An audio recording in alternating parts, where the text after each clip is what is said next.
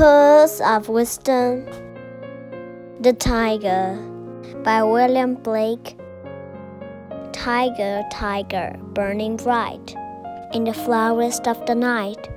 What immortal hand or eye could frame the fearful cemetery?